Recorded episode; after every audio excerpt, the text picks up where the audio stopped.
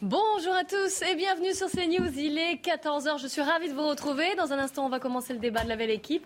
Mais avant cela, le journal de Nelly Denac, comme d'habitude. Bonjour Nelly. Bonjour Clélie, bonjour à tous et à la une de l'actualité. Cette polémique qui semble désormais être ravivée jour après jour. Les incidents du Stade de France qui ont bien sûr été évoqués lors du Conseil des ministres aujourd'hui. Gérald Darmanin toujours sous pression, on y reviendra. Et Olivia Grégoire, à l'issue de ce Conseil, lors de son point presse, a bien évidemment été euh, interrogé sur ce qu'auraient pu ou auraient dû faire les autorités. Le point avec Samis Faxi.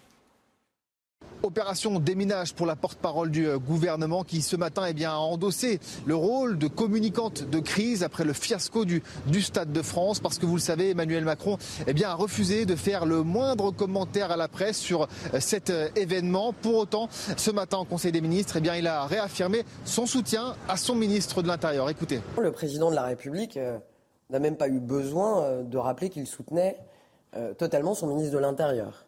Euh, Gérald Darmanin était à nos côtés, comme chaque mercredi. Gérald Darmanin est un ministre de l'Intérieur qui a toute la confiance du président de la République. C'est désormais au Sénat que vont se poursuivre désormais les, les, explications. La ministre des Sports et le ministre de l'Intérieur vont être auditionnés. Ce sera à partir de 16h30 qui à cette occasion est revenu également sur euh, la question de la réforme des retraites. Elle précise que l'âge de la retraite est un totem, dit-elle, et non un tabou. Écoutez. L'objectif de cette réforme n'est pas de rester bloqué sur le sujet de l'âge légal, qui n'est, et vous le savez, ni un totem ni un tabou. Cette réforme, nous la ferons, et nous la ferons parce qu'il nous faut financer de grandes priorités qui concernent nos concitoyens dans les prochaines années, notamment la question de l'autonomie, de la dépendance, c'est une réforme que nous faisons pour dégager des marges de manœuvre pour financer le progrès social dans notre pays et un meilleur accompagnement de nos concitoyens.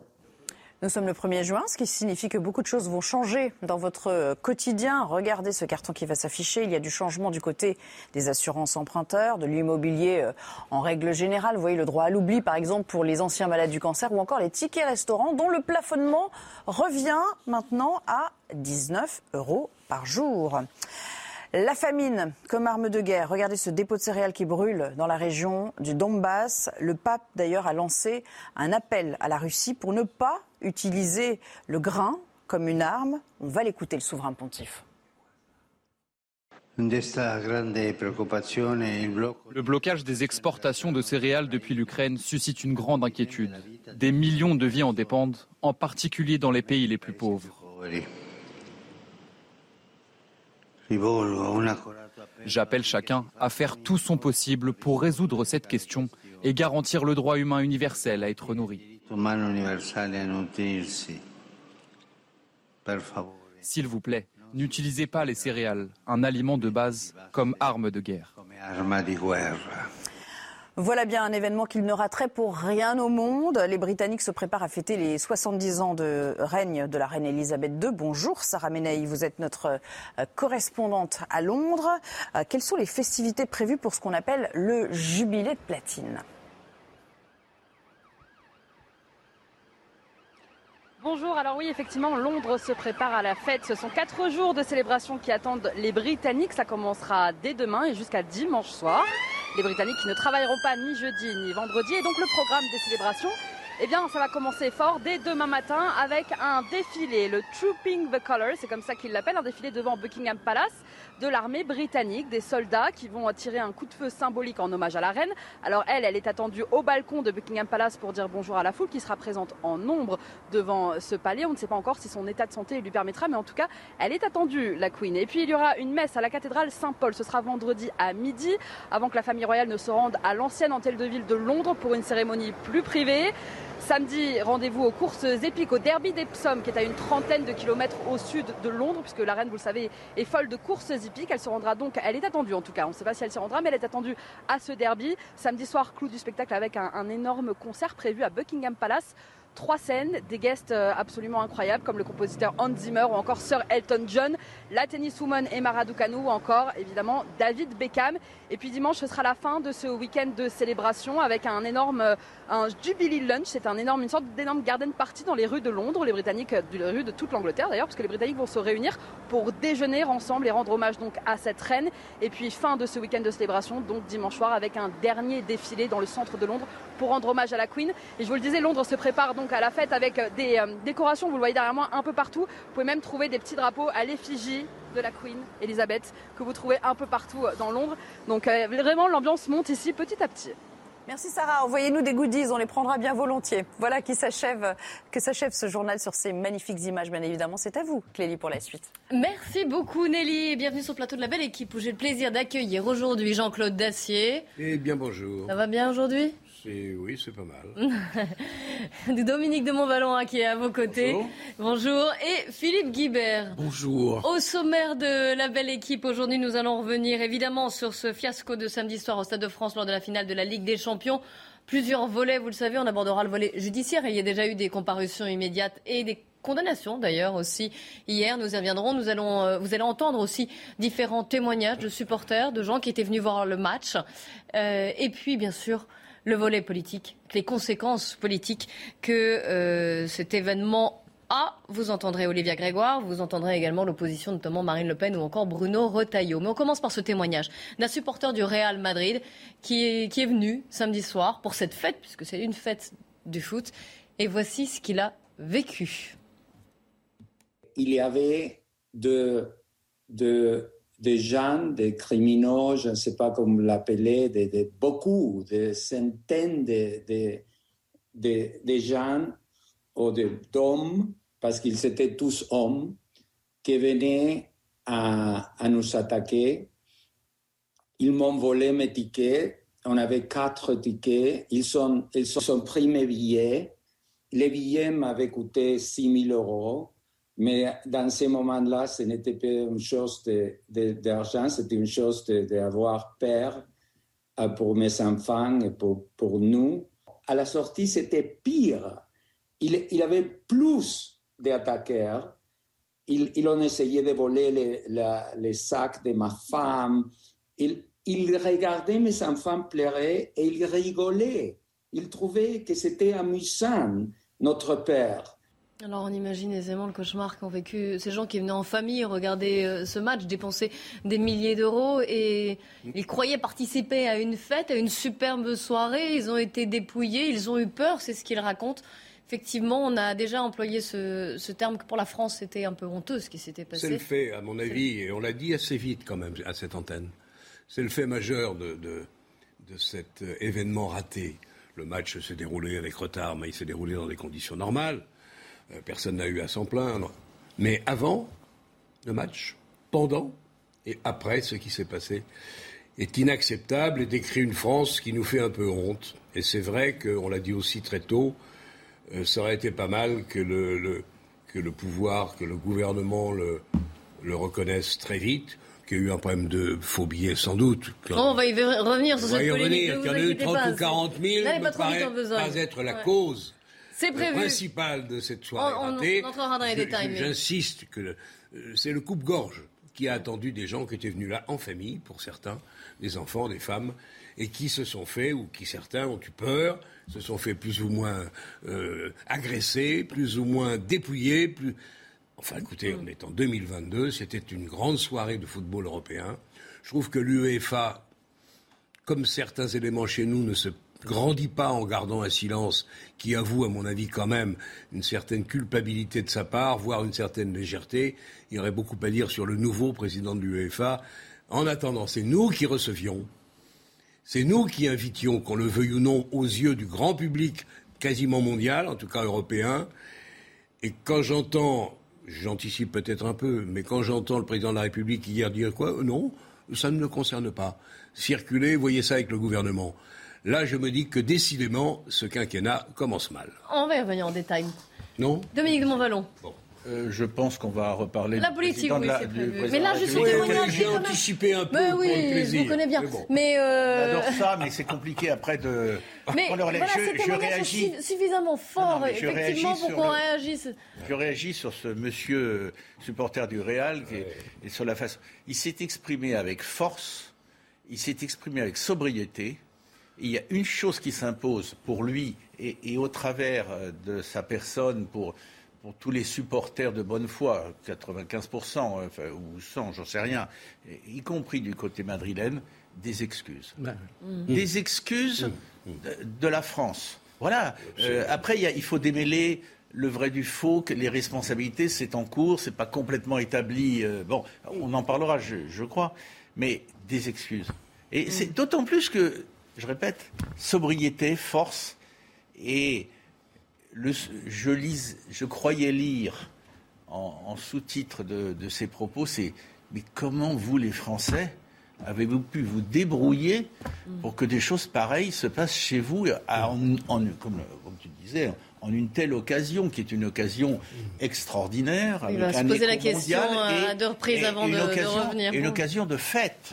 Voilà. Dominique a dit ce que je voulais dire, Ah. c'est-à-dire que la moindre des choses, la moindre des choses qu'on pouvait attendre, et du ministre et plus généralement des responsables de cet Généralement événement, aussi. Il y a eu, il y a C'était eu un, quand même un de- début d'excuse de la part de, de Gérald Darmanin quand il était au, au 20h de TF1. Oui, vraiment un début. Hein. Euh, et puis, puis qu'on a attendu un peu trop longtemps. Parce que la moindre des choses, quand même, quand on organise un événement de cette nature, euh, ce témoignage re- rejoint plein d'autres témoignages. Euh, c'est, il est loin d'être Et vous isolé. allez en, entendre d'autres. Donc il y a des gens qui se sont fait dépouiller, il y a d'autres gens qui se sont fait, euh, j'aime pas ce terme, euh, gazer, euh, alors que c'était de parfaits euh, euh, supporters euh, qui est munis de leurs billets. Bref, la moindre des choses. Oui, que ce soit du côté policier ou du côté de, de- des voyous, Voilà. il y a eu des, voilà, Voilà. des actes de violence. euh. Et puis deuxièmement, euh, ce que raconte ce monsieur, ce sont des voyous à l'œuvre. On a bien vite identifié qu'il y avait quelques centaines de voyous des quartiers alentours qui étaient venus profiter euh, du bazar ambiant. Il y avait quand même, euh, il y avait quand même 6800 policiers sur place. Et donc là, on est face à un problème de maintien de l'ordre, de respect de l'ordre public. Et donc, pardon d'y insister lourdement et, et d'entrer un peu dans la polémique, mais tout de même, ça, c'est le cœur de métier d'une préfecture de police. Oui. C'est le cœur de métier. C'est-à-dire, on, va en parler euh, des- des- de ce qui a pu contribuer à cet immense euh, euh, bazar et à, cette, à ce, à ce trouble-là grave. Mais le fait qu'il y ait des gens qui se fassent dépouiller, ils n'étaient pas des milliers, ils étaient quelques centaines. Nous avions 6800 policiers, je le répète. Et donc ça, c'est le cœur de métier d'un préfet de police, d'une préfecture de police. Et, et ne serait-ce Oui, que pour vous mettez ça... en cause, vous, l'autorité du préfet de police. Ah bah c'est Ah bah, quand sa même son gestion du métier. oui. C'est quand même son métier, Clélie. C'est c'est son cœur de métier. Je passe sur le fait qu'à la préfecture de police, il y a une direction très professionnelle, reconnue en général, qui est spécialisée dans l'organisation et le suivi de ce type d'événement. Donc il y a les compétences. Donc il y a eu un problème de, de réaction policière, de d'anticipation de ces voyous. Euh, il y a du renseignement territorial, ça ne sert pas à rien. Donc tout ça, il y a une grave faillite de la préfecture de police. Et, et- et je, je m'étonne, euh, je m'étonne que le pouvoir systématiquement euh, veuille couvrir à tout prix Monsieur l'Allemand, dont c'est pas la première faute professionnelle. Le pouvoir, la réponse du pouvoir aussi, on va les entendre, mais juste avant, comme il est 14h15, eh bien, on va faire un, un point rapide sur l'actualité. C'est avec Mathieu Rio. La trêve hivernale s'arrête officiellement aujourd'hui. Elle avait été prolongée de deux mois supplémentaires. À partir d'aujourd'hui, les expulsions locatives peuvent donc reprendre, tout comme les coupures de gaz et d'électricité. Selon la Fondation Abbé Pierre, 30 000 ménages pourraient être expulsés. Moins de viande dans les cantines parisiennes. La ville de Paris veut imposer des repas végétariens sans aucune proposition de viande deux fois par semaine et proposer une alternative végétarienne pour les trois autres jours. La mesure doit s'appliquer d'ici 2027, mais les alliés écologistes d'Anne Hidalgo plaident pour une entrée en vigueur dès 2023. Le footballeur Kurt Zuma condamné à 180 heures de travaux d'intérêt général pour avoir maltraité son chat. Le joueur français de 27 ans avait plaidé coupable. Il a aussi l'interdiction de détenir un chat durant 5 ans. Son club West Ham l'avait également sanctionné d'une amende de 300 000 euros. La somme a été reversée à des associations de protection des animaux. Alors, on reprend notre débat évidemment sur euh, ce qui s'est passé, la polémique autour du, du, Stade de France. Vous parliez du pouvoir, de la réponse du pouvoir. Vous avez mis en cause déjà le préfet euh, Didier Lallemand, euh, Philippe Bilger. Vous Guibert. savez. Moi, c'est Guibert. Philippe Guibert, pardon. Oh là là, j'ai l'habitude. On adore Philippe mais Bilger. Oui, hein. tiens, Mais mais on mais- on- D'ailleurs, on le salue, flatté. on le salue. Je suis flatté d'être comparé à Philippe Bilger. Pardon, excusez-moi, on, on salue Philippe Bilger, euh, évidemment. Le, Olivia Grégoire, donc la nouvelle porte-parole du gouvernement, s'est exprimée à l'issue du Conseil des ministres. On attendait évidemment qu'elle prenne la parole sur ce sujet. Beaucoup de questions lui ont été posées. Voici ce qu'elle a répondu. Est-ce qu'on aurait pu faire les choses mieux ou est-ce que ça aurait pu être mieux géré? Oui. Est-ce qu'il y a eu euh, des blessés? Est-ce qu'il y a eu un drame? Non. Est-ce qu'il y a eu, au moment où je vous parle, un drame? La réponse est non. Est-ce qu'on peut améliorer les choses, notamment en vue des prochaines compétitions sportives? Certainement. Est-ce que la France est un grand pays capable d'accueillir euh, des grandes manifestations sportives internationales Oui, et quatre fois oui. Alors, donc Philippe Guibert a mis en cause le préfet de police. Vous avez vu une des réponses, c'est pas la seule. Vous entendrez la suivante de d'Olivia Grégoire au sujet de cette de cette polémique. Jean-Claude Dacier. Je crois qu'il a raison, euh, notre camarade Philippe. Guibert. Guibert. Ça va rester toute l'émission. On va Je crois insister. qu'il a raison. Je dis pas qu'il a tout fait mal et qu'il a euh, sans doute pris à certaines occasions quelques bonnes décisions, mais globalement. Oui, mais ce qui même- a été rappelé quand même par la porte-parole, c'est qu'il n'y a pas eu de blessés graves ni de morts. ouais, Heureusement, enfin, heureusement. On, on lui met sûrement pas 0 sur 20. Mais néanmoins, ça s'est quand même euh, très mal passé. Je dis même pas que tout soit de sa faute. Euh, néanmoins, c'est en principe comme ça que les choses se passent, même si ça n'arrive plus souvent de voir quelqu'un démissionner.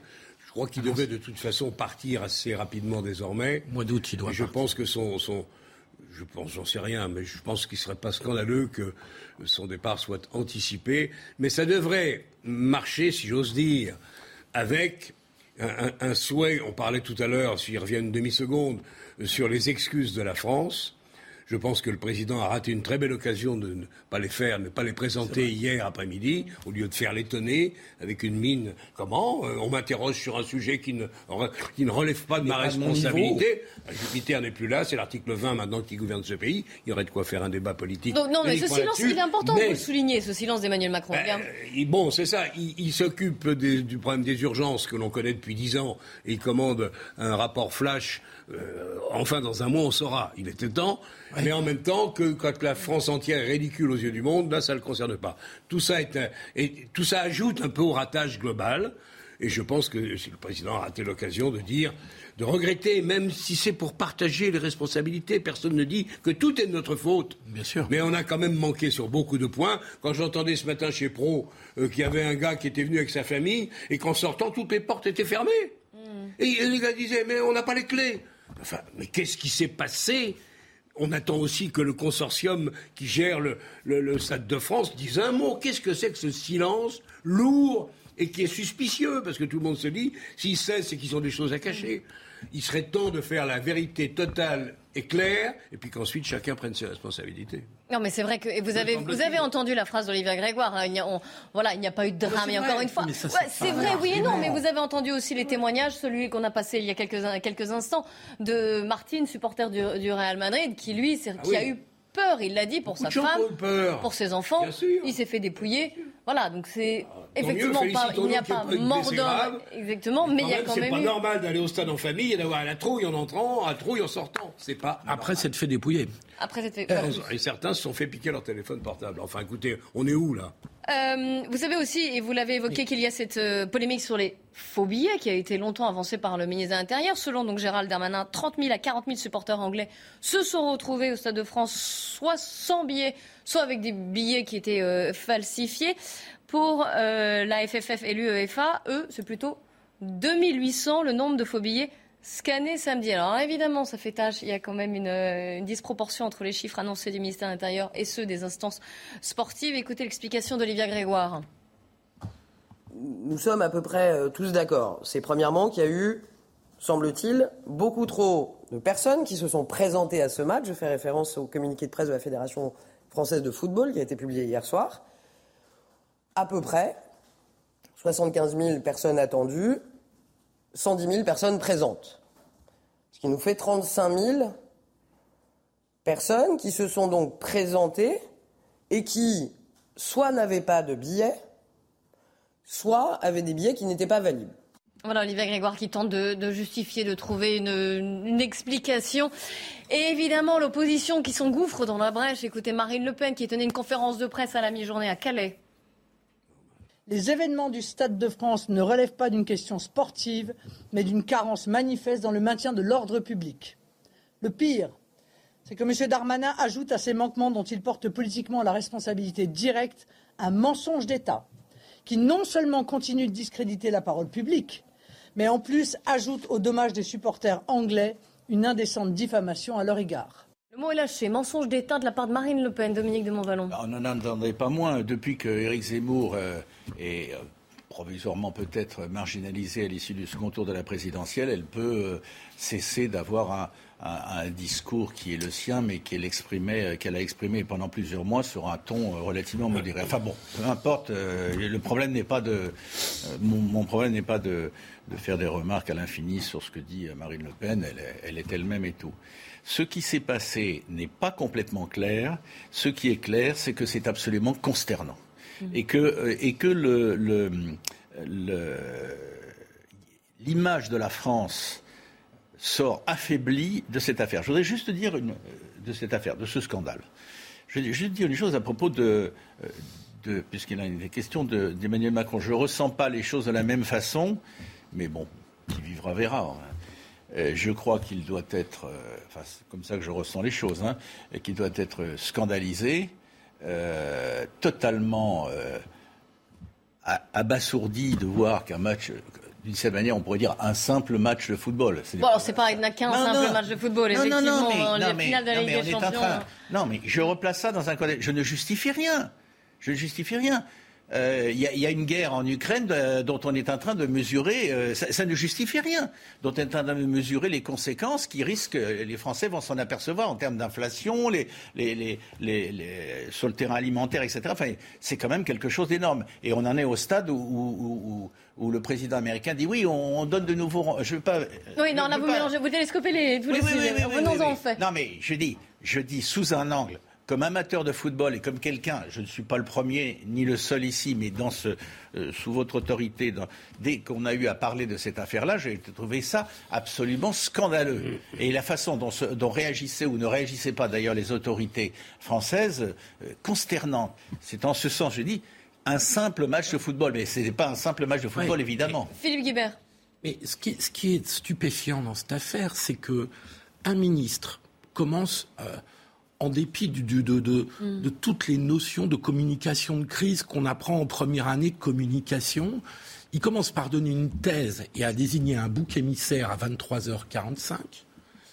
Et ensuite, plutôt que le, dès le lendemain de rectifier. Il s'y accroche.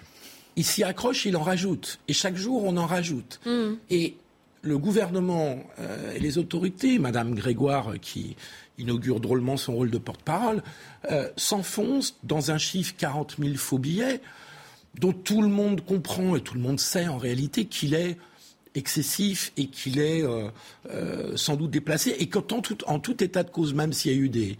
Là, vous n'êtes pas convaincu par les explications d'Olivia Grégoire. Ah, c'est un euphémisme. c'est un euphémisme. Euh, mais évidemment, je, personne n'est convaincu par les explications du gouvernement depuis samedi soir. Et il s'enfonce. C'est-à-dire qu'à aucun moment, il y a quelqu'un qui se dit... peut-être que là, on a, on a, on a fait fausse route. C'est, c'est vraiment le contraire d'une communication de crise où on commence par reconnaître qu'il y a un problème. Euh, éventuellement, on peut, euh, à titre d'hypothèse, en attendant d'avoir des éléments plus précis, donner plusieurs pistes d'explication, parce qu'on sait très bien que dans cette affaire, il y a une conjonction de fait entre le, le goulet d'étranglement qui se crée au niveau du RER, des problèmes de billets, de passage on l'a rappelé, billets. mais concrètement, qu'est-ce que là, Marine Le Pen a parlé de mensonge d'État. C'est un mots mensonge de l'État. Je ne veux pas jouer sur les mots, mais c'est un mensonge de l'État. À Mais donc qu'est-ce qu'il faut? Des démissions? Qu'est-ce que Ah, moi, je pense que le, je pense que Quelle le serait la préfet- que le préfet ouais. n'est plus Donc à sa préfet, place. oui, il va avoir du il mal doit quitter, soutenir, oui. il doit quitter la préfecture de Paris, euh, je crois, cet été. Et comme tu le disais, il n'aurait pas été aberrant que son départ soit fut avancé. Cette histoire de faux billets qu'il ridicule, franchement. Le Il problème- s'accrocher à ce chiffre mythique de 40 000 Évidemment. euh, titulaires de faux Attends. billets. Euh, Liverpool avait droit, comme les Espagnols, à 20 000 billets. Donc ils auraient réussi cet exploit s'ils ont Oui, obtenu les, n'a pas de les- sens. 40 000, c'est-à-dire deux fois leur dotation en, faux, en fausse billetterie papier. Communiqué officiel de la attends, Fédération je- je- française de football. Et c'est même plus un problème. à rendre elle aussi. C'est même plus un problème de billetterie. Franchement. On va y revenir évidemment. Je voulais Vous- reprendre. Je voulais Mais vous allez reprendre, ne vous inquiétez pas. On garde un peu de, de suspense. Vous entendrez de nouveaux témoignages des gens qui sont venus à ce match, à cette fête du football, et qui ont, qui ont été, euh, qui se sont fait dérober évidemment des effets personnels, qui ont eu peur également pour eux, pour euh, leurs proches. Vous entendrez ces supporters, c'est bien avec nous. On parlera aussi des comparutions immédiates qui ont eu lieu hier. Il y a eu déjà eu euh, des, euh, des jugements. Et nous y reviendrons, nous en débattrons. Restez bien avec nous sur CNews. Il est 14h30, soyez les bienvenus sur CNews. Dans un instant, le débat de la belle équipe va reprendre après le fiasco de samedi soir au Stade de France sur cette finale de, Ligue des Champions. Vous allez entendre des, des supporters, des gens qui sont venus et qui témoignent sur notre antenne. Mais avant cela, puisqu'il est 14h30, on fait un point sur l'actualité. Mathieu Rio.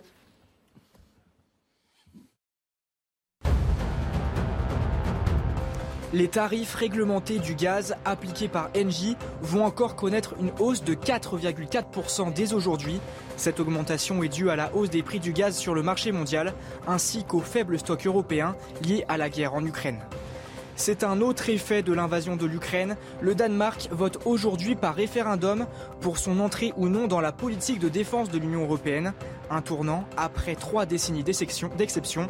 Le oui est grand favori avec 65% d'intention de vote selon le dernier sondage. La gauche radicale et la droite dure plaident pour le non. Manchester United confirme cet après-midi le départ de l'international français Paul Pogba après une saison décevante. Le footballeur de 29 ans va quitter son club à la fin du mois à l'expiration de son contrat. Les Red Devils laissent donc filer gratuitement le champion du monde. Paul Pogba pourrait rejoindre la Juventus Turin ou le Paris Saint-Germain. Philippe Guibert, Jean-Claude Dacier, Dominique de Montvalon sont sur le plateau de la belle équipe aujourd'hui. Avant de parler de la justice et des comparutions immédiates et des jugements, des, des, euh, des réponses judiciaires qui ont été apportées aux événements de samedi soir, écoutez ce témoignage d'une Madrilène, une supportrice du Real Madrid forcément, qui était là samedi soir à Paris. Et voici ce qu'elle a vécu. Elle raconte hein, sur notre antenne. Nous sommes arrivés à Paris vers 17h. Nous avons pris le train qui nous a amenés au stade. Lors de ce premier trajet dans le RER, on a été victime d'une tentative de vol. Ils ont essayé de voler le portefeuille de mon frère, mais ils n'ont pas réussi. Nous sommes descendus, on a commencé à marcher vers le premier accès au stade. Là, à ce moment, je me rends compte qu'il y a beaucoup de Français qui ne sont pas des supporters madrilènes et qui portent des maillots du Real Madrid, mais je n'y prête pas attention. Nous sommes arrivés en avance car nous sommes prévoyants, mais nous avons mis plus d'une heure trente pour arriver au stade. Pendant le match, il n'y a pas eu de problème. C'est à la sortie que nous nous sommes retrouvés comme dans un entonnoir, avec peu d'espace pour marcher, et nous devions passer sur une passerelle. J'avoue que j'ai eu peur que la passerelle ne cède. On a mis 20 minutes à passer par cette passerelle. On a pris la décision de s'éloigner du stade pour chercher un taxi. On a marché pendant 1h30 avec un sentiment d'insécurité terrible. J'ai vraiment eu très peur. Je ne me suis jamais sentie comme ça. Je me suis sentie comme si j'étais dans le Bronx. On regardait à droite et à gauche s'il y avait du monde autour de nous. On regardait s'il y avait des endroits ouverts pour s'y réfugier. C'est à ce moment-là que mon frère et moi avons décidé de retourner vers le stade, puisqu'on pensait qu'il y aurait encore du monde là-bas. Nous sommes arrivés à un hôtel qui était proche du stade. Il y avait beaucoup de supporters comme nous qui ne savaient pas quoi faire, mais on se sentait en lieu sûr. Vers 2h30 du matin, un homme est arrivé et nous a proposé de nous amener à Charles de Gaulle. On était désespérés, on ne voyait pas la façon de sortir de là, donc nous avons décidé de partir avec lui. On a payé 100 euros et nous sommes partis à l'aéroport. Oh Quelle image pour Paris, quelle image. Terrible. Pour la France, Parce que Ouais. France. cette dame, Oui, bien sûr. Cette dame souligne Guibert. un point qui a été trop peu souligné, c'est qu'il n'y a pas eu que des problèmes avant le commencement du match, voire au début du match, mais il y a eu de gros problèmes pour l'évacuation Mmh, du stade. Et là, c'est plus une question principale de délinquance, c'est plus une question de faux billets, c'est une question vraiment de- d'organisation de l'évacuation du stade sur lequel il y a eu d'énormes ratés. Il y avait de la délinquance Cette dame aussi, a- Philippe. Il y avait de la délinquance, mais, mais je connais des personnes qui n'ont pas été victimes de délinquance, qui sont restées plus de deux heures à attendre à la fin du match et qui sont rentrés chez eux à 3 heures du matin. Donc là, ça confirme quand même qu'il y a eu un gros problème d'organisation, de stratégie, d'anticipation sur quelque chose qui est le béaba de l'organisation du match, c'est-à-dire la gestion de l'arrivée des personnes dans le stade et l'évacuation oui, sûr. et la sortie. Donc là, on est sur un problème qui n'a rien à voir avec les faux billets, quand bien même il y a eu des faux billets. Donc il faut quand même que les pouvoirs publics, à commencer par M. Darmanin, dont ça serait le rôle d'effectivement s'excuser. Alors plus il attend, plus c'est difficile pour lui. Et plus il va se traîner cette communication calamiteuse comme un boulet. Euh, parce qu'évidemment, il va pas être démissionné. Il vient d'être renommé au bout de 15 jours, il va pas être démissionné. Mais ça est un handicap politique pour le gouvernement et pour lui de traîner une telle communication calamiteuse. Donc il, il serait temps quand même que les pouvoirs publics finissent par reconnaître, les, mettons les problèmes de faux billets un petit peu à part, le temps qu'on y voit clair sur les chiffres qui sont sûrement pas 40 000. Mais il y a eu un problème d'organisation en plus du problème de délinquance dans l'arrivée des supporters et dans l'évacuation du stade qui sont tout à fait anormaux parce que ça, ça c'est à chaque match et qu'il n'y a jamais de problème là-dessus. Tout au plus, on attend un quart d'heure quand il y a un peu d'embouteillage, un quart d'heure, 20 minutes.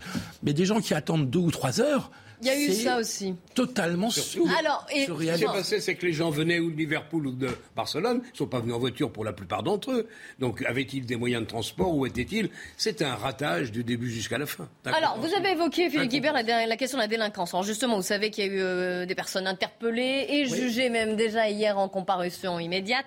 Marie Aubazac, bonjour, du service police-justice de CNews. Marie, trois personnes ont été jugées hier et condamnées.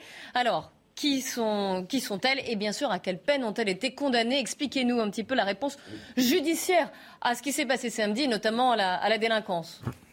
Effectivement, trois personnes qui ont été jugées et condamnées euh, hier euh, lors de comparutions immédiates qui ont eu lieu au euh, tribunal de Bobigny. Alors parmi ces trois personnes, il y avait d'abord un homme âgé de 24 ans, de nationalité algérienne, sans casier judiciaire. Lui, il a été condamné à six mois de prison avec sursis pour le vol d'un téléphone portable appartenant à une victime britannique. C'est le seul qui a reconnu les faits. Il avait expliqué à la présidente, je cite, c'est vrai, j'ai volé, je vous jure, je n'ai pas de quoi manger. Deux autres euh, prévenus ont également été euh, condamnés à des peines de prison euh, ferme. Cette fois, un homme âgé de 34 ans qui se présente comme étant palestinien, qui est en situation irrégulière en France où il est arrivé il y a deux ans. Il fait d'ailleurs l'objet d'une obligation de quitter le territoire. Il était déjà connu des services de police pour des faits de vol en réunion. Il, est, il était jugé pour avoir volé cette fois le collier d'une femme britannique et avoir mordu le bras de l'ami de la victime qui avait tenté de l'intercepter au moment euh, du vol. Cet homme, il a été condamné à 10 mois de prison ferme avec mandat de dépôt. Il est donc parti immédiatement en prison. Et puis, troisième personne jugée, un homme cette fois âgé de 25 ans, né en Algérie, jugé pour le vol d'une montre de luxe et d'un téléphone portable. Lui aussi, il fait l'objet d'une obligation de quitter le territoire, mais sa situation est en voie de régularisation. Il a une petite fille en France, il a une épouse en France et il travaille régulièrement. Il était déjà connu pour des faits de vol aggravé et il a écopé d'une peine de 10 euh, mois de prison, dont 3 avec sursis, une peine aménageable qu'il va effectuer en semi-liberté pour lui permettre d'aller travailler la journée, mais il dormira en prison euh, le soir. Marie, euh, une autre affaire a été renvoyée, mais on connaît le profil quand même de cette, euh, de cette personne. Oui, effectivement, c'est euh, c'est une affaire qui concerne trois hommes de nationalité euh, péruvienne qui sont poursuivis pour euh, vol en réunion, pour avoir volé plusieurs dizaines de téléphones portables le soir du match. Alors, ces trois hommes de nationalité péruvienne, ils sont tous en situation irrégulière sur le territoire et ils souhaitaient tous être jugés hier, mais comme l'audience était déjà surchargée, le tribunal a décidé du renvoi au 5 juillet prochain. Parmi ces trois hommes, il y a un homme âgé de 39 ans. Lui, il a été placé euh, sous contrôle judiciaire avec obligation de pointer au commissariat une fois par semaine et de remettre son passeport. Il a fait une demande d'asile en France et il a un hébergement chez sa petite amie à Bobigny. Et deux autres hommes âgés de 21 et 26 ans, eux, ont été placés en détention provisoire en attendant leur procès parce qu'ils sont aussi en situation irrégulière, qu'ils disent habiter en Espagne. Et ils avaient expliqué être venus à Paris pour faire du tourisme pour le week-end. Marie, vous restez avec nous puisqu'on a d'autres questions à vous poser, notamment sur, euh, sur cette interrogation, puisqu'il y a peu de personnes jugées au vu du nombre d'interpellations. On y reviendra. Mais juste avant, vous nous avez exposé les différents profils de ces personnes qui ont été euh, jugées ou qui n'ont pas pu être jugées en l'occurrence. Mais en tout cas, certains profils qui interpellent aussi. On parle de jeunes, certains ont 39 ans. Euh, n'est pas si jeune. Et puis surtout, beaucoup d'étrangers quand même aussi. On le voit. Je voudrais vous interroger sur, ces, sur cette délinquance-là, sur ces, sur ces profils. Dominique. quelques bouts que l'on prenne cette affaire du Stade de France, ce qui s'est passé est scandaleux. Oui. Mais ce que ressentent, j'en suis convaincu, euh, beaucoup de, Français euh, partout, et, au-delà d'ailleurs, au-delà, parce que ça ne concernait pas seulement les Français, c'est, se résume en un mot, et je ne suis pas naïf, plus jamais ça plus jamais ça. C'est pas On l'a dit, mais donc sur le mais Non, non, mais alors, attendez, ça c'est un point. Et le deuxième point, je me permets juste d'ajouter, est-ce que nous sommes surpris? Cette fois, cette fois, on ne va pas dire que tous les supporters de madrilènes et, britanniques qui sont venus et les Français présents étaient à l'image de ceux qui ont été pincés, qui ont été assez bêtes pour se faire pincer, mais, néanmoins, le voile se déchire un peu. Je suis euh, complètement, euh, je suis convaincu, je le dis comme ça, euh, que ceux qui découvrent le profil de ces individus ne sont pas surpris et se disent presque, je suis désolé, je suis contre les amalgames, bien entendu, enfin, enfin, enfin, enfin, mais enfin quoi? Eh ben, Enfin, on, appelle les gens par leur nom. Par leur, par, leur, par leur parcours et par leurs actes surtout. C'est pas, c'est pas l'amalgame, c'est pas, c'est pas il y a des, il y a au-delà du football et au-delà de ce qui s'est passé là et dont nous avons parlé, il y a là un événement politique qui se révèle au fur et à mesure des jours d'une importance considérable. Mmh. Bien sûr, c'est pour ça qu'on en, parle. Oui, mais, je veux dire, il va changer la donne. C'est pas seulement.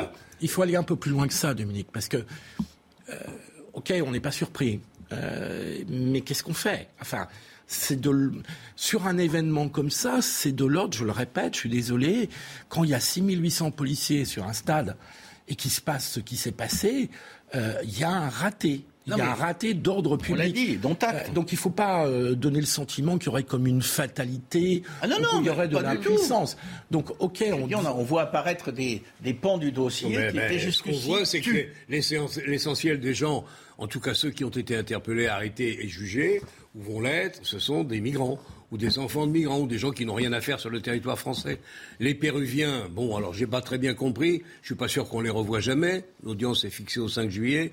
Il y en a un qui a dit, mais je vais régulariser parce que je vais épouser une copine. Bon, mariage arrangé ou mariage correspondant à la réalité, je n'en sais rien. Mais enfin, les Péruviens déjà, qui se comportent comme des voyous euh, chez nous, déjà, qu'est-ce qu'ils viennent faire? Pourquoi sont-ils là en vacances en Espagne, disent-ils, venus passer le week-end Les autres, c'est un Palestinien et deux Algériens. Alors le Palestinien, il a été effectivement condamné, il est ce soir euh, en prison. L'autre, l'Algérien, c'est tous les deux. Tous les deux bénéficient, non pas milliers, mais sont sous le coup d'une procédure d'expulsion. Mais aucune de ces procédures n'a été, n'a été menée à son terme. Et évidemment, on sait que c'est compliqué. Parce qu'on sait que les pays hauts. Parce qu'on sait que c'est compliqué, mais on n'en sort pas. Alors, la justice, Alors, la, justice, le bilan de tout ça, allez, j'ai terminé, le bilan de tout ça, c'est que vous avez une personne en prison. Alors justement, on se retourne vers Marie pas beaucoup, chacun jugera. Et vous l'avez dit, une seule personne en, prison, Marie Aubazac, on s'interroge quand même entre la, la, disproportionnalité entre les chiffres qui ont été annoncés, les interpellations, les gardés à vue et puis finalement les condamnations. Expliquez-nous. Alors d'abord peut-être euh, pour euh, bien comprendre, on va revenir sur les chiffres. Effectivement, à Saint-Denis, euh, samedi soir, il y a eu 81 personnes qui ont été interpellées. Ensuite, parmi ces 81 personnes, il y en a 48 qui ont été placées en garde à vue. Au bout de 24 heures, la plupart de ces gardes à vue, elles ont été levées. 33 gardes à vue levées. 15 gardes à vue ont été prolongées. Sur ces 15 gardes à vue, il y a donc eu ces 6 personnes qui ont été déférées en vue d'être jugées en comparution immédiate hier. Les autres, les autres personnes qui avaient été placées en garde à vue, elles ont été libérées sans poursuite à ce stade. Alors pourquoi On a un élément euh, de réponse? Beaucoup de ces gardes à vue ont en fait été euh, levés en raison, euh, je cite, d'une procédure irrégulière. C'est-à-dire que les conditions d'interpellation ou de placement en garde à vue n'étaient tout simplement pas respectées que la personne gardée à vue, elle devait être libérée hein, aux yeux du droit. Légalement, personne ne pouvait la laisser en garde à vue. Il n'y avait donc pas de poursuite possible. D'autres gardes à vue ont également été levés parce que l'auteur était tout simplement euh, inconnu.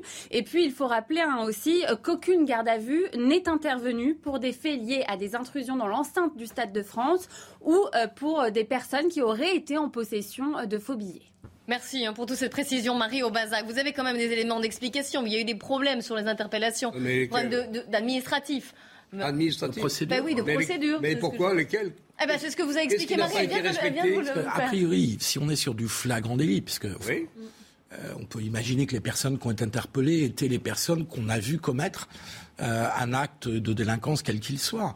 Et donc j'ai du mal à comprendre ah, euh, quel est le problème de ah, procédure. aussi par rapport à une procédure en flagrant. J'aimerais bien qu'on m'explique quel est le problème de procédure, mais il y en a sûrement un. Il y, en a, plusieurs. Le bilan, chacun jugera, et les gens qui nous écoutent vont juger. On voit effectivement le bilan, c'est qu'il y a une personne, après des événements qui ont été quand même d'une grande, d'une grande gravité, euh, il y a une personne qui est en prison pour quelques mois. D'ailleurs, ce serait bien que sur ce euh, sujet, Jean-Claude, le ministre de l'Intérieur, éventuellement s'exprime aussi. s'exprime. Alors, je vous rappelle qu'il est, on va en parler au Sénat, il est auditionné au Sénat avec la ministre des Sports, la nouvelle ministre des Sports, ce sera à partir de 17h. Je fais un tout petit parallèle parce que c'est pas la même c'est pas la même justice, mais tous les tribunaux administratifs, il y a un papier ce matin sur, sur un des sites, celui du Point probablement, les tribunaux administratifs français, écoutez bien, sont complètement paralysés, complètement embouteillés. Alors là, on sort un peu de notre. Oui, mais enfin, ceci explique en partie cela. Hein.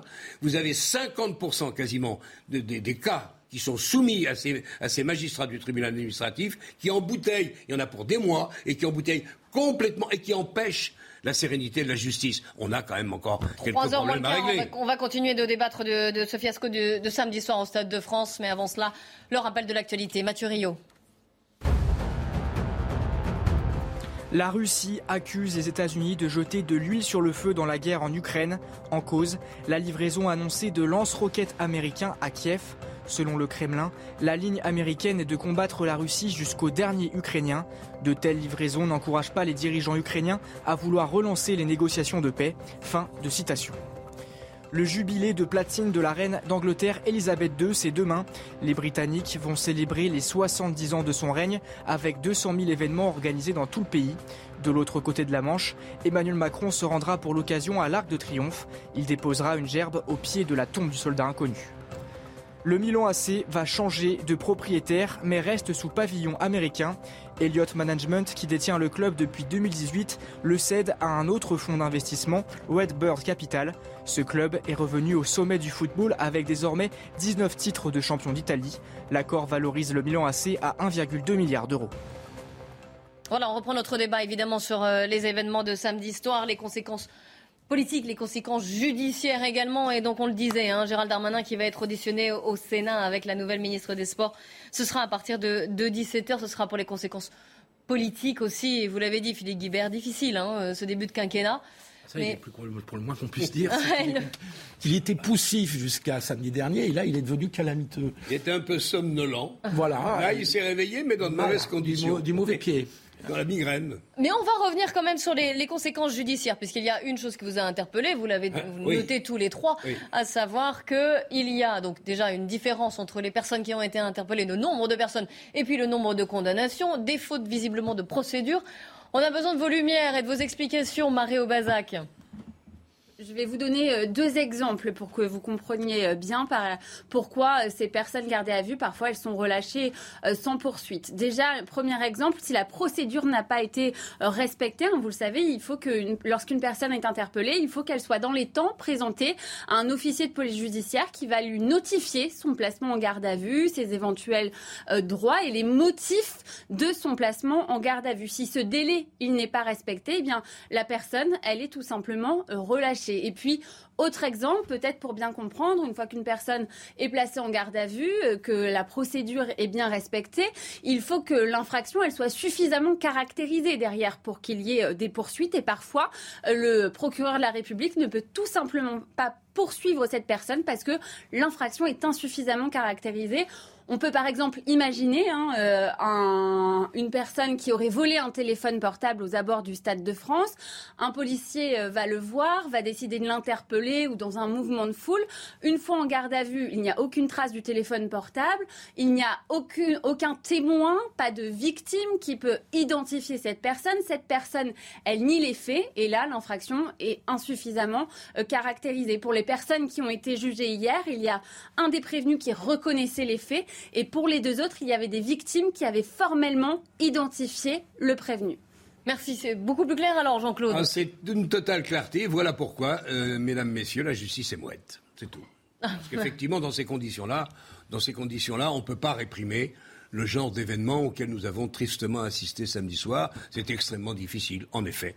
Si on ne réforme pas ça, bah, il faudra en prendre notre parti. Il y aura comme ça, tranquillement, une avenue qui s'ouvrira pour les délinquants de toute nature, parce que dès qu'ils sont attrapés, hop, ils balancent le téléphone, ils balancent le collier qu'ils ont volé, personne n'a rien vu. L'homme qui les arrête, l'intéresse, n'est pas un OPJ. C'est un homme membre éminent des forces de l'ordre, mais c'est pas un OPJ. Rien ne s'est passé et il n'y a pas de culpabilité. Ça peut durer comme ça euh, long- longtemps, très longtemps. Philippe Guibert, oui. Je crois comprendre, c'est qu'il y a quand même quelques négligences dans la, dans la façon dont ont été soit appréhendés, soit présentés. Oui, c'est ce Faut revoir les règles, Bazac, faut oui. revoir les je règles, comprends comprends de ce que vous, de, de ce que nous expliquait euh, votre euh, votre journaliste. Euh, et c'est quand même embêtant parce que ça ajoute au sentiment qu'il y a eu euh, vraiment une une une gestion un peu calamiteuse du maintien de l'ordre public, dont je répète, pardon de me répéter, Mais je suis pas d'accord. mais que c'est quand même la base du métier. Non, quoi, mais je suis d'accord, mais préfecture. si tu dis il faut un certain délai, combien, combien de minutes entre le fait qui se produit, l'arrestation et la présentation à un OPJ, officier, officier de police judiciaire, si ce délai n'est pas respecté, hop, merci d'être venu et repartez chez vous, ça peut pas fonctionner. Dominique de je suis d'accord avec les, les remarques qui sont faites, mais euh, il n'y a pas seulement une histoire de délai. Si on dit il faut des preuves, euh, je Il y a me- les deux. Oui, mais cet aspect des choses me paraît central. Oui. Euh, Oui, ça s'appelle les droits à la défense, mais. non, non, mais il faut mais- mais quand même, C'est oui. c'est ce qui a été expliqué par notre consoeur. euh, il faut des preuves. Si elles ne sont pas là, euh, bon. Ce qui s'est passé, c'est une conséquence supplémentaire particulièrement grave, de- pardon, je, je vais dire le mot, mais du, du bordel qui a, qui a- qui a- qui a existé au Stade de France. Non, non, non, Euh, Non, pour vous, c'est plus grave cas, parce que c'est le système, en fait, personnellement, c'est ça pour, je euh, me réjouis que dans notre démocratie, euh, il y ait peut-être euh, là, c'est Eh ben, révulsant. alors. Non, mais je, je me réjouis que dans notre démocratie, pour terminer la phrase, je me réjouis que dans la démocratie, on soit plutôt exigeant sur la nécessité que les délais soient respectés, que les preuves soient euh, euh, fournies, preuves, etc. Parce que sinon, Tu peux pas, c'est sinon, sinon c'est nous la prochaine fois. Mais non, mais preuves, bon, mais les ça, c'est une vision, effectivement. Là, on peut basculer, effectivement, dans, dans un régime à la chinoise et autoritaire. Non, mais- mais, je dis simplement que euh, un, un- un- un- un CRS ou un membre des, des- des forces de l'ordre n'est pas OPJ. Oui. Il constate le vol, voire l'agression. Oui. Il intervient, il prend le gars qui réussit à se débarrasser en douce, à jeter, on sait, Facile, faut voir les circonstances. Bon, ou et, et- et il faut un certain délai que- que- que- que- qu'on ne nous a pas dit que je ne connais pas, mais avant d'être présenté à un officier de police judiciaire qui seul peut entériner les, les faits. Là- si le gars dit mais non, mais j'ai jamais fait ça, mais qu'est-ce qu'il dit ce monsieur? Il ment. Comme le CRS dit, bon, ben, si, les gars vont les laisser courir. Il n'y a pas de solution possible à la situation telle qu'on l'a vécue samedi. Comme je l'ai dit personnellement plusieurs fois, ce qui est absolument nécessaire, c'est le rétablissement de l'ordre républicain. Je dis bien Là, c'est- républicain. Est-ce que. Marie Aubazac est c'est mal toujours parti. avec Je dis pas, je dis pas. Elle Marie Aubazac, justement, vous avez posé une question sur le délai. Marie, Oui. qui qui nous écoute, va vous apporter la réponse, Marie. Oui, alors il faut un délai entre 30 et 45 minutes entre l'interpellation euh, d'une personne et la notification euh, de son placement euh, en garde à vue pour justement ne pas être hors délai. Voilà. On a-. Merci Marie. Ouais, merci Marie. Non, mais moi, ce que je retiens, c'est qu'il y a une discussion sur le délai, ça, je- j'entends bien. En revanche, effectivement, il faut des éléments de preuve, parce que sinon, on entre dans un autre Personne t'a dit le contraire. Donc, euh, donc s'il manquait des preuves euh, pour les personnes qui ont été interpellées, là, ça renvoie à une autre dimension. C'est moi, je pensais qu'il y avait pas mal de flagrants délits, en l'occurrence. Si Et donc, euh, oui, tu arrêtes, le, CRS, le CRS arrête quelqu'un. Il l'amène à un officier de police judiciaire. Et le gars dit, mais, mais ce, CRS est un menteur, c'est un voyou, j'ai jamais fait ça. Où sont les preuves Il n'y en a pas de preuves. Sauf le témoignage du CRS, qui n'a pas arrêté ce gars-là pour le plaisir de l'arrêter mais parce qu'il a considéré qu'il y avait agression. Si tu n'as pas la victime de l'agression qui accompagne, on rentre dans un schéma compliqué, qui accompagne le type arrêté et que tout le monde va pas voir. Sur le terrain, les, les, il n'y avait pas sur le terrain les forces ad hoc pour, pour, ah pour interpeller les. Peut-être, en effet, tu as raison. Peut-être que ça manquait d'officiers de police judiciaire sur le terrain. C'est une bonne question à poser à M. Darmanin cet après-midi. Tout à fait. On, répète qu'il y avait 6800 policiers, ce qui est un chiffre assez exceptionnel. J'aimerais, j'aimerais qu'on termine cette partie par un témoignage de nouveau encore euh, sur notre antenne. C'était chez Pascal Pro ce matin. Francis, écoutez-le. Il était présent au Stade de France, donc samedi soir. Il y aurait pu avoir des morts. Voilà. Il y avait un monsieur donc qui a été agrippé par deux trois personnes. Les autres sont venus. Heureusement, il a été défendu par deux trois personnes qui l'ont tiré. À côté de moi, il y avait un père anglais avec son fils dans les bras qui avait 5-6 ans qui le tenait, qui le protégeait comme ça. Sa femme se mettait à hurler. C'était comme ça, sans discontinuer. On était nombreux, on était entourés par effectivement tous ces individus dont beaucoup étaient masqués. Et ceux qui pénétraient à l'intérieur, quand même, pour essayer de dévaliser, pour essayer de prendre des choses, étaient masqués. Oui, encore un témoignage choc, évidemment, mais euh, et qui fait peur. Il dit il y aurait pu avoir des morts, quand même. Oui, j'ai entendu ce témoignage. Le gars a conclu en disant, en plus, il y avait chez ces gars-là, qui les délinquants, les voyous potentiels, euh, un regard de haine. De haine, pourquoi, pour qui, on ne sait pas trop. en tout cas, il y avait un vrai, comment dire, pour employer un mot savant, il y avait comme un divorce total et complet entre les gens qui étaient venus au stade et ceux qui essayaient de leur piquer leur portefeuille. Mais moi, j'ajoute quand même un point, parce que je, reprends, ces 1800 policiers, euh, des voitures de police, des camions de police qui ont été disposés à plusieurs endroits, qui ont contribué au goulet d'entreuglement. Moi, j'ai des témoignages de personnes qui étaient au stade qui me l'ont confirmé. Alors, tu dis pas assez d'officiers de police judiciaire. Peut-être, peut-être, c'est une hypothèse. Moi, j'ai un deuxième point quand même qui me gêne dans tout ça, c'est qu'on a aussi beaucoup de témoignages d'interventions policières qui sont faites à coups de gaz lacrymogène sur des personnes qui n'avaient hmm. absolument rien à voir avec la délinquance, qui étaient au contraire plutôt du côté des victimes et qui étaient souvent de braves spectateurs qui n'arrivaient pas à rentrer dans le stade. Donc je pense que là aussi, il y a des questions à poser, parce que si on n'arrive pas à attraper les délinquants et qu'en plus on envoie du lacrymo... C'est peut-être deux situations un peu différentes quand même. Philippe, sois pas de mauvaise foi. On va quand même pas tourner... ça, peut, être des situations très différentes. Il y avait eu en effet des gaz lacrymogènes. J'ai été le premier, semble-t-il, ici à le regretter. Il y a eu il y a eu probablement abusif. Systématique probablement abusif. Systématique. Les gens écrasés sur les grilles. Systématique, je suis pas sûr. Abusif, probablement. Mais c'est une autre question d'aller chercher les gars qui, qui agressaient les, spectateurs en sortant du stade. On continue, euh, parce qu'il y a un élément aussi que vous n'avez pas, vous n'avez pas mentionné, c'est aussi cette grève, la grève du RERB. Ah, rebelote d'ailleurs vendredi sur le gâteau. Ah, on en parle, mais juste après le journal de 15h. Il est 15h. Bonjour à tous. Bienvenue si vous nous rejoignez sur CNews. Dans un instant, le débat autour de la polémique des événements du Stade de France. C'était samedi soir lors de la finale de la Ligue des Champions. Mais avant cela, les infos avec vous, Nelly Denac. Bonjour Clélie, bonjour à tous. On va évidemment revenir à ces incidents du Stade de France samedi soir qui ont été évoqués à l'occasion du euh, Conseil des ministres. Pour la porte-parole du gouvernement, Olivia Grégoire, qui était interrogée à l'issue de ce Conseil, la finale, certes, aurait pu être mieux gérée. Et puis, sans surprise, euh, la députée euh, du Pas-de-Calais du Rassemblement national, Marine Le Pen, rejette la faute sur le gouvernement. Écoutez-les. Est-ce qu'on aurait pu faire les choses mieux ou est-ce que ça aurait pu être mieux géré? Oui. Est-ce qu'il y a eu euh, des blessés? Est-ce qu'il y a eu un drame? Non. Est-ce qu'il y a eu, au moment où je vous parle, un drame? La réponse est non. ça aurait pu être mieux. Oui, c'est des ministres de l'enfonçage de porte ouverte, quoi. Ok, ça aurait mieux, mieux se passer. Oui, c'est sûr. Compte tenu de la situation, euh, ça aurait pu et ça aurait dû surtout mieux se passer.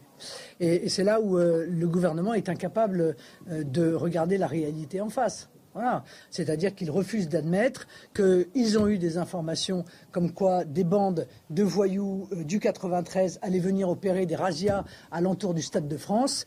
Et c'est très inquiétant d'ailleurs qu'ils se refusent à regarder cette réalité en face. Et puis, euh, sachez que Gérald Darmanin ainsi que la toute nouvelle ministre des Sports vont être auditionnés au Sénat, euh, audition qui aura lieu à compter de 17h et que euh, vous pourrez suivre en partie sur notre antenne. On revient à présent aux manifestations du 1er mai. Un pompier avait été frappé par une street medic, vous vous en souvenez peut-être.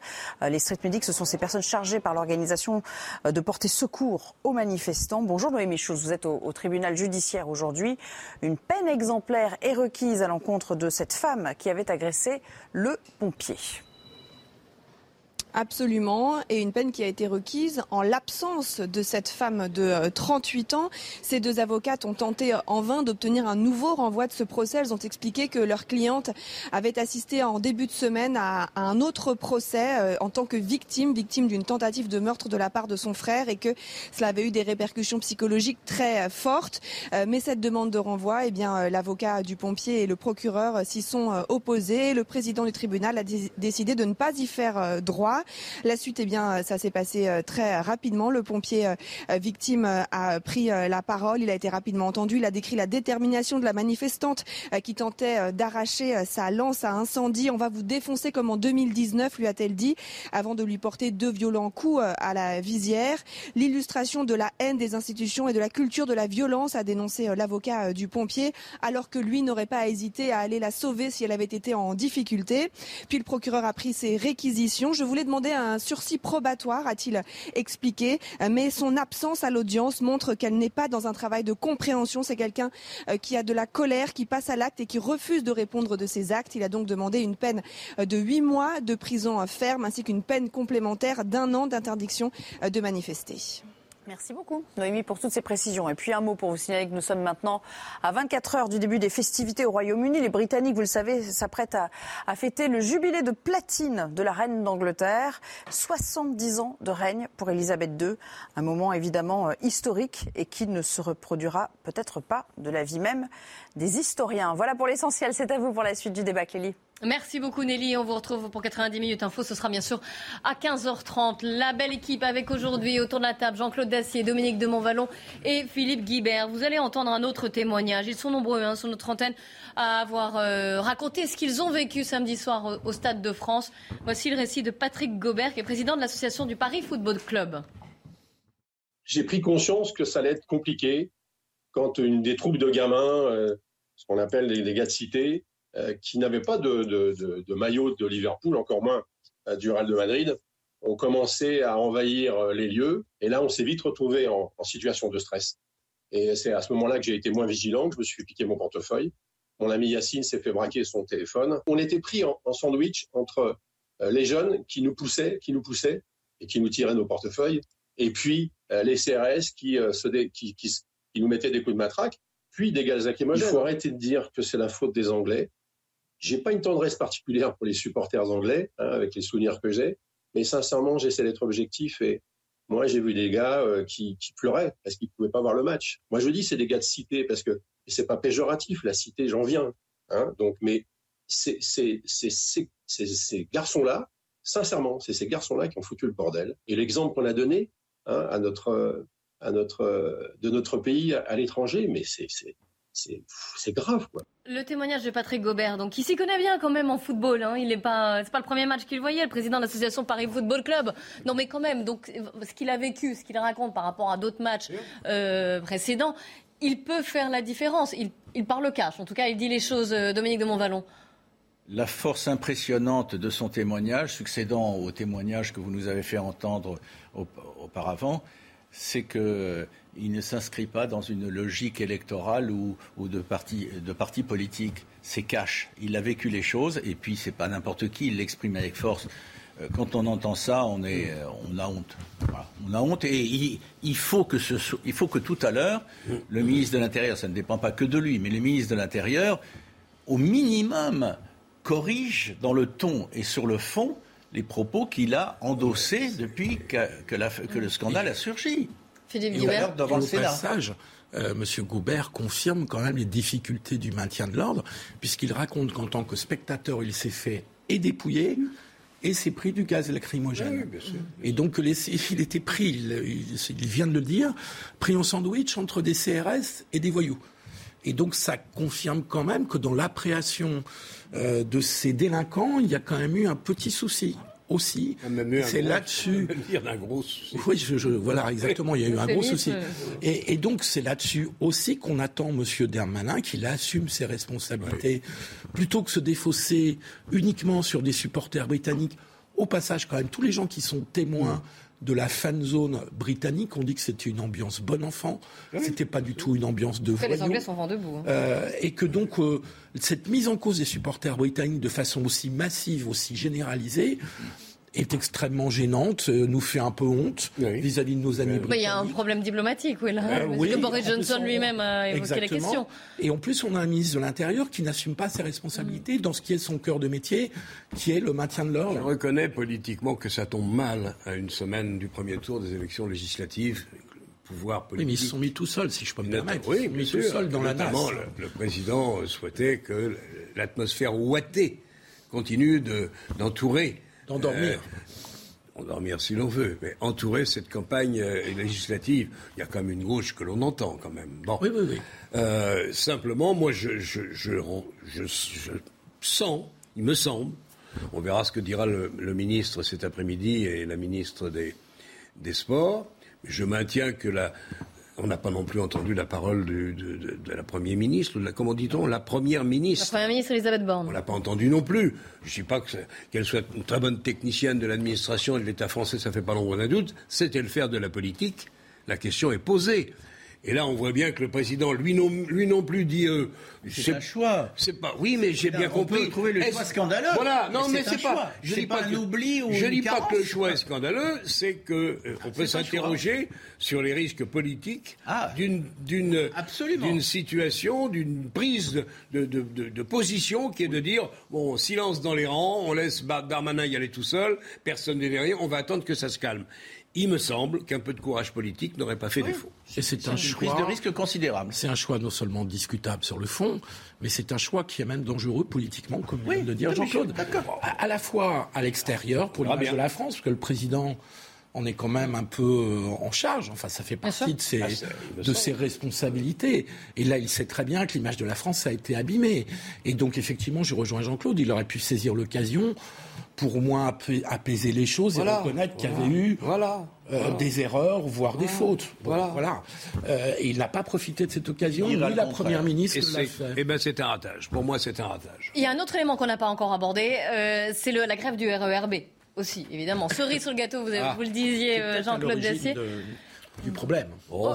enfin, il y a eu beaucoup de choses, mais en tout cas, il y a. Plus, hein. Indirectement, euh, mais vous voulez peut-être passer un, Mais on va en parler, on va en parler. Non, mais vous allez, vous allez commenter, mais euh, ça aurait pu être anticipé effectivement parce qu'ils étaient, ils étaient prévenus de cette, grève. et, en, hein. et, en, plus, vous le savez que la grève va être reconduite parce que les syndicats forts de ce qui s'est passé quand même euh, bah, samedi soir ont reconduit ce mouvement de la RATP. Exactement, ils le reconduit ce mouvement. Concentré, ce qui s'est passé samedi, c'est un concentré de tous les problèmes graves de ce pays. Tout est concentré, y compris la brillante action syndicale qu'on a vue à l'œuvre samedi soir. Alors justement, on vous a posé la question sur cette grève de, samedi dernier et celle qui arrive pour France-Danemark vendredi. Écoutez vos réactions. Je trouve ça scandaleux. Je trouve ça euh, anormal.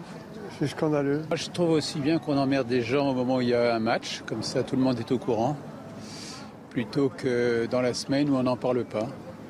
S'il y a des problèmes, euh, c'est pas euh, c'est pas en bloquant euh, euh, la population que ça va changer quelque chose. Bah, le principe d'une grève, c'est de la faire euh, pour que ce soit utile. Donc si ça gêne personne, c'est pas la peine. Hein, le but, c'est qu'il eh y ait quand même un impact. Ils font la grève, etc. On comprend leurs revendications. Mais, mais peut-être essayer de le faire un jour où ça dérange, on va dire, entre guillemets, le moins de personnes et, et que ça n'empêche pas ce genre, euh, ce genre d'événement. Et cette phrase qui vous a fait réagir, euh, une grève, c'est pas pour que ça gêne des, les gens, sinon ça ne sert à rien, c'est pas utile. je suis navré, mais on voit quand même la réaction de ces gens. Je ne sais pas comment le tri a été fait, mais néanmoins, il est, il est pertinent parce que on voit que c'est dans la culture française. La grève est dans la culture française. Il y a juste un tout petit détail qui me paraît totalement stupide et erroné dans les réactions qu'on a entendues. Faire la grève un soir de match, formidable, ça a foutu un bordel monstre partout, très bien. C'est tellement une réussite qu'ils vont recommencer vendredi prochain. Mais vous croyez que sur le RERD, aucune de ces personnes ne, ne prenait, à mon avis, le RERD Demandez aux utilisateurs du RERD si la grève, la semaine, ne les gêne pas. C'est un cauchemar. Le RERD depuis, pas des mois, depuis des années. C'est un cauchemar. Alors qu'on ne raconte pas les sottises que je viens d'entendre. Plusieurs remarques. Premièrement, les problèmes sur le RER, D, B. Non, mais D. Sont B, très... B, B, c'est je, termine ma phrase. bien sûr que c'est spécial, D? Oui, oui, oui. je- sont très anciens et donc qu'à un moment donné, du personnel veuille faire grève concernant ces problèmes n'est pas en soi aberrant, scandaleux. Ben si. Quand on met en cause l'image de la France, si. Je suis désolé, mais le, le- le- le rôle d'une grève, c'est effectivement d'établir un rapport de force et de gêner, parce la que semaine cette dame a raison. Et la semaine Une grève Et la semaine Une grève. Quand t'empêches les travailleurs d'aller bosser, qu'est-ce que ça veut dire? Une grève qui ne sert à rien, ne sert à, qui ne gêne personne, ne sert à Bon, rien. c'est vrai que ça, ça gêne aussi quand même demandez aux utilisateurs semaine. RERD. Si je peux Si je peux terminer mon propos, Jean-Claude. Bah, on dialogue. Philippe, allez-y. Deuxièmement, euh, la grève de la semaine dernière, qui, qui, à mon avis, est indirectement à l'origine des goulets d'étranglement dans euh, le fait d'amener les supporters, notamment britanniques, au stade. Elle n'a pas été découverte par les autorités le samedi à 20h30. Elle était connue à l'avance. Après, là où je vous rejoins, je trouve qu'après ce qui s'est passé samedi dernier, les syndicats auraient pu s'abstenir pour samedi soir, pour ce match, de recommencer. Je trouve que là, Vendredi, c'est vendredi, là, le C'est match. vendredi. France-Danemark, Je trouve vendredi. qu'ils auraient pu s'abstenir après Ah, euh, la catastrophe de samedi dernier. Je trouve qu'ils auraient pu éviter ça. Mais Jean-Claude, il faut admettre que dans quand- il n'y a pas de solution apportée à des problèmes et ceux du RER, Si la seule solution pendant- est de céder aux revendications, qui Mais- sont parfois largement excessives, euh, c'est le boulot de la direction. pas toujours, C'est pas, pas la tienne ni la mienne. C'est le boulot Oui, de la mais direction. le- pourquoi des solutions n'ont pas été apportées? Parce que les usagers te raconteront aussi l'histoire du la RERD, catastrophe- je t'assure, la Philippe. catastrophe du RERD et B. Donc euh, des solutions n'ont pas été apportées. L'histoire du RERD, d'après tous les utilisateurs, est un cauchemar depuis des années. Eh oui, Alors que justement. la Mais- direct- mais mais, honnêtement, quand on est un vrai grand syndicaliste et pas, pas les syndicalistes français qui amènent leur, leur mouvement euh, à, à la, à la baisse, à la déperdition, voire à la stigmatise pas comme ça les syndicalistes. Je- oui, oui, non, mais je te dis ce que je te dis ce que je constate Le simplement. syndicalisme est assez Pour faible moi- en France comme ça. Bon, oui, ah, ça, mais et ça coûte. Ça eh ben, pose-toi la question de savoir pourquoi il est si faible. D'accord. Et je te dis franchement, de voir que les mêmes syndicalistes se réjouissent de ce qui s'est passé samedi soir et disent tiens, bah, on va en mettre une petite dose vendredi prochain je est une dire. honte. Je te le dis comme je le pense. Une honte Dominique, est un des mal, Non, mais moi, un je- mal de ce pays terrible. L'un des, à l'occasion de ce qui s'est passé, le- un débat classique récurrent a ressurgi, c'est-à-dire est-ce qu'il est possible de réussir une grève si on ne gêne pas euh, les usagers euh, que- Comment font les autres dans il les faut autres quand pays même faire attention Enfin. à, à- à- c'est- c'est c'est récurrent, c'est c'est logique qu'on repose.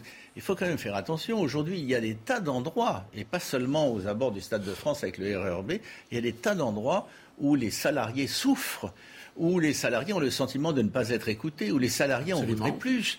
Euh, pour ne citer qu'un élément euh, central euh, qui est dans l'actualité, tout ce qui se passe dans les hôpitaux. Alors là, on dit oui, c'est le football, c'est pas bon, ça n'a pas entraîné trop de conséquences, et puis c'est normal, comme ça on a fait parler. Puis on- j'approuve, j'applaudis ce que tu as dit pour le remake qui est, qui est annoncé pour. euh, Oui, pour je trouve que ce- Mais remake est anormal, Attention, attention. On a, connu, on a connu des grands leaders syndicalistes responsables, aimés de leurs troupes, qui les menaient au combat et parfois à la victoire, et qui savaient se montrer au regard des intérêts supérieurs de la France. Oui, oui, on est- il est responsables. 15h15, on fait On un point sur l'actualité avec Mathieu Rio.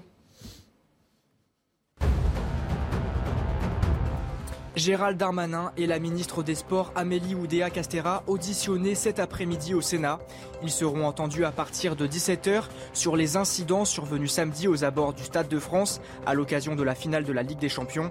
Selon le président de la commission des lois, toutes les leçons de cette soirée doivent être tirées pour rassurer le monde sur la capacité de la France à accueillir de grands événements sportifs. Face à la guerre en Ukraine, le pape François appelle la Russie à mettre fin au blocage des exportations de blé ukrainien. Le souverain pontife a défendu le droit universel à l'alimentation. S'il vous plaît, n'utilisez pas le blé, un aliment de base comme arme de guerre, a-t-il lancé. La marine russe impose un blocus dans la mer Noire. Le Mexique interdit définitivement la cigarette électronique. Selon le président Andrés Manuel López Obrador, c'est un mensonge de dire que les nouveaux produits, les vapoteuses, sont une alternative aux cigarettes. Il est également interdit de fumer du tabac dans le centre historique de la capitale de Mexico. Merci, merci beaucoup messieurs d'avoir participé à ce débat sur les événements et les incidents au Stade de France samedi. Dans un instant, c'est l'heure des livres avec Anne Fulda qui vous présente le dernier roman de Douglas Kennedy. Les hommes ont peur de la lumière. À demain, 14h. Ça dépend des hommes. Ça dépend des hommes.